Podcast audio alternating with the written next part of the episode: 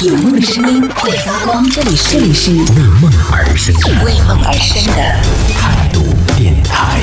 态度电台。这里是为梦而生的态度电台，我是男同学阿南。最近这个麦麦真的是不知道是招谁惹谁了，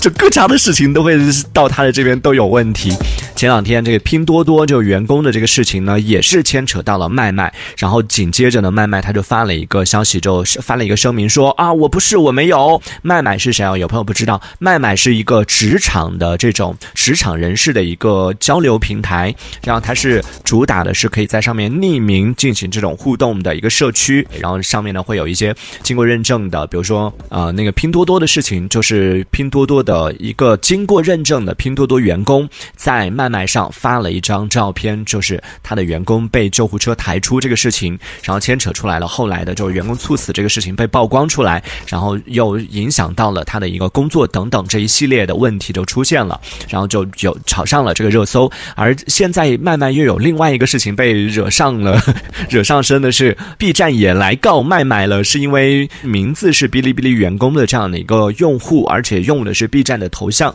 然后在麦麦上面发了一条也是匿名的，匿名的发了一条消息说。B 站能睡小姐姐，我睡了四个，发了这样的啊一条消息，还不止这个，还有别的一些消息。然后呢，就因为这样的一个消息呢，B 站把麦麦也告上法庭了，就说这个麦麦他有在用这种虚假的用户，就根本不是我们的员工发的这个消息，就说你抹黑我们公司，然后我们并没有，我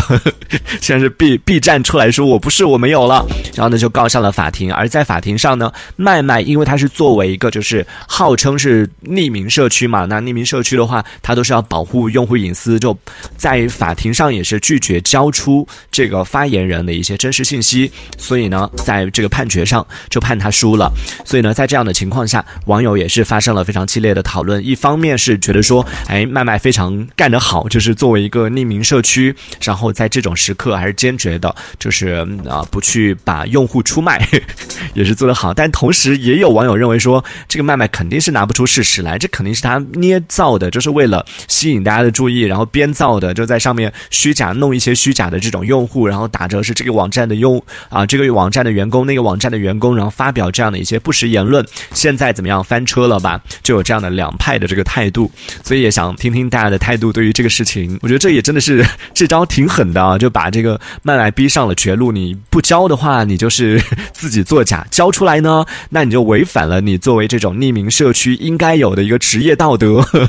所以在这样的情况下，他其实也挺难的。所以在听节目的朋友也可以来说一说啊。作为旁观者来说，你觉得他应不应该交出 B 站的员工的身份呢？就以证清白，证明自己说，你看这不是呵呵不是我编的，是确有其人，他可以证明自己的清白，但是要要要出卖用户信息，在这种时候应该怎么办？其实说到这个，也有另外的一个消息，也是前几年了吧？现在我不知道，应该是已经过去了。前几年的时候也有出。现了，在国外有类似的一个消息是说，苹果的苹果当时也是面临类似的一个选择，但是因为呃国外的法律和咱们法律是不一样的，所以这两个事情其实不能就是放在一起来进行讨论，只是说是同样是涉及到了用户隐私的这个问题，而那个更极端就是它说说可比性或者说说严重性的话，可能苹果的那个事情要更严重，就当时国外的就是就某些事件当中涉及到需要苹果就是来解锁它的某一部手机。然后解锁之后呢，就可以查到相关的一些证据，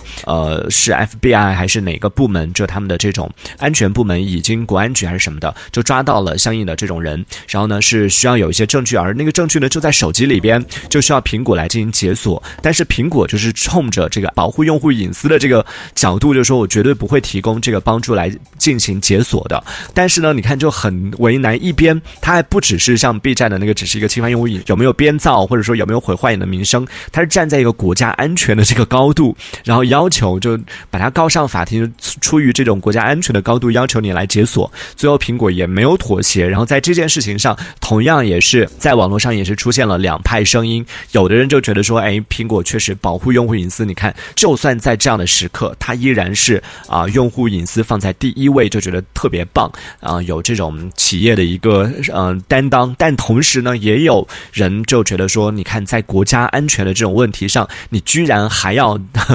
就是还分不清楚孰重孰轻，这个企业也真的是